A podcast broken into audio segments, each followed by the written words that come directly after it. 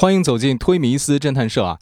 前几期呢，我们刚刚聊到了性侵的案子，这两天呢，又有一件疑似性侵的案子上了热搜。这次有关一家著名的互联网巨头，他的一位女员工啊，在公司内网发了帖子说啊，七月二十七号，她和直属上级前往济南出差，然后呢，在与客户的这个饭局上就被灌醉了，并且啊，还失去了意识。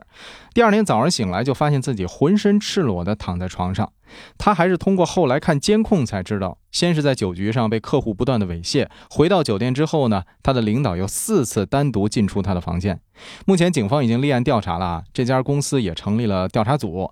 关于这个话题呢，我们电话连线到了邦银律师事务所的李主任，请他跟咱们听众朋友分享一下关于这次事件的看法。欢迎李主任。同学好，观众朋友们大家好。哎，李主任，我注意到啊，目前监控是能证明这个男客户酒局里是带着女员工进了单独的包厢，然后这个男领导啊夜里四次进入女下属的酒店房间，并且根据这个女员工的帖子里说的啊，他发现了开过封的避孕套，而且还说这避孕套啊，在他哎住进酒店那时候根本就没有看到。第二天早晨才看到的。虽然还没有直接证据证明男领导、男客户事前强奸，但您觉得通过这些证据，是否能判定他们存在性骚扰的行为呢？您刚才说到的两个问题，第一个就是说有视频录像能看到客户张某带着这个女员工从一个包间到另一个包间的这个情况。在这个过程中，关于包间内的情况其实并没有视频监控的，但是这个男客户他应该给出一个合理的解释。为什么在酒局过程中需要带女员工单独去一个房间？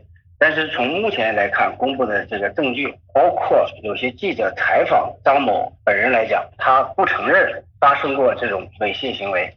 我们认为张某在这个另一个包间中的猥亵行为，现在来说很难证明。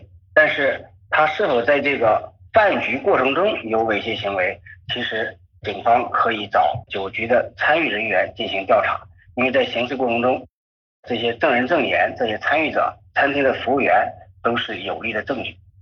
他的上级晚上四次进入女员工的房间，按照公开报道，第一次进入是和一个客户的女同事一块儿进去的，在这种情况下看着是有合理性的。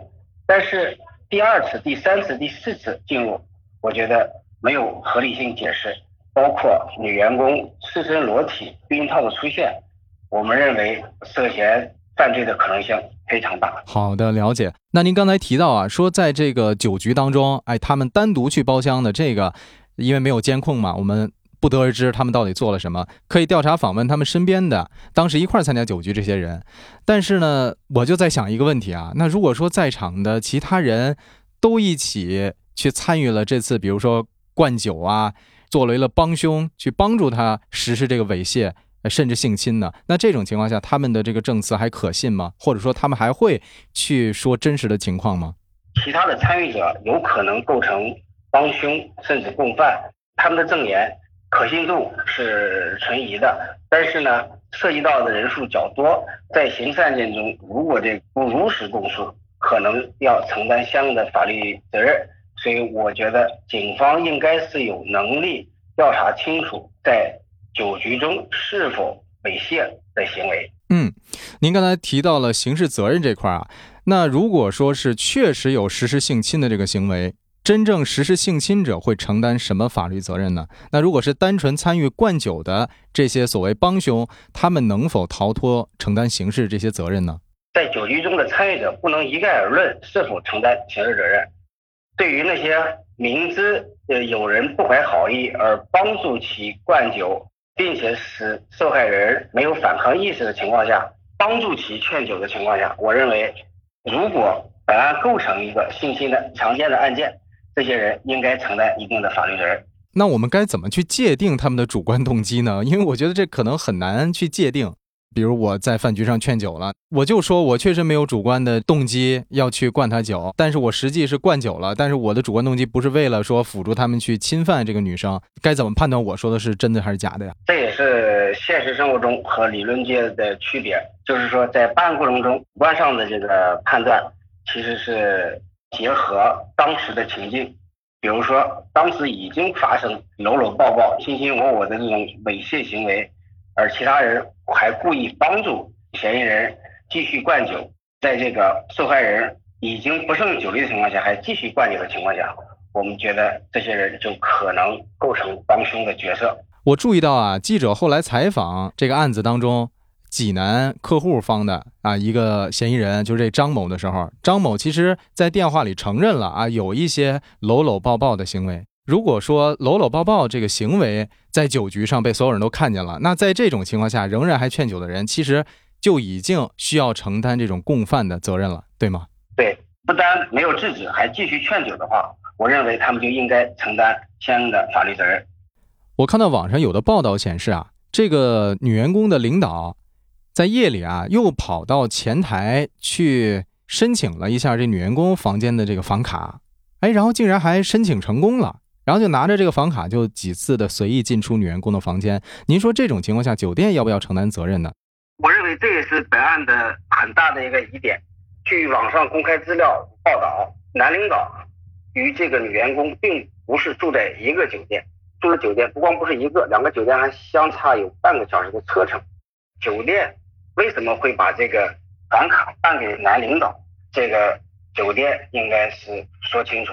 正因为酒店这个不办房卡的这个行为，可能是导致了女员工受到性侵的一个很重要的呃条件。我认为酒店也应该承担一定的法律责任。那您觉得酒店在这件事中应该承担什么样的一个责任呢？作为企业来讲，在本案中并不是直接受害人的直接侵害人，他可能不能承担相应的刑事责任，应该承担一定的民事责任。李老师，我注意到啊，这个女员工她后来在帖子中啊，对公司处理这事儿的态度还表示很失望。她说，她从济南回杭州以后啊，多次找了这个业务线呀、事业群的各种负责人，包括人力资源的相关工作人员去沟通，要求公司开除她这上级，但是呢，迟迟未得到公司方面的处理结果。期间呢，所谓这涉嫌性侵她的这个上级啊，还一直在正常工作。后来到了八月六号啊。这个女员工试图在公司群里曝光此事，但消息呢还被撤回了。随后呢，竟然被移出了群聊。哎，如果这件事属实，您说单位需不需要承担相应的责任呢？根据我国这个民法典一千零一十条第二款规定啊，机关、企业、学校等单位应当采取合理的预防、受理、投诉、调查、处置等措施，防止和制止利用职权从属关系等实施性骚扰。但是并没有规定。单位应当承担什么样的法律责任？这也就是呃，这次阿里在内部处理过程中，让社会大众感觉到不满，尤其是让当事人感觉到极度气愤的原因之一。这个我认为这需要一个过程，需要社会单位和司法机关建立一个全方位的一个制度建设。而从我个人观点来讲，应该考虑到单位派给员工出差过程中。是否具有必要性？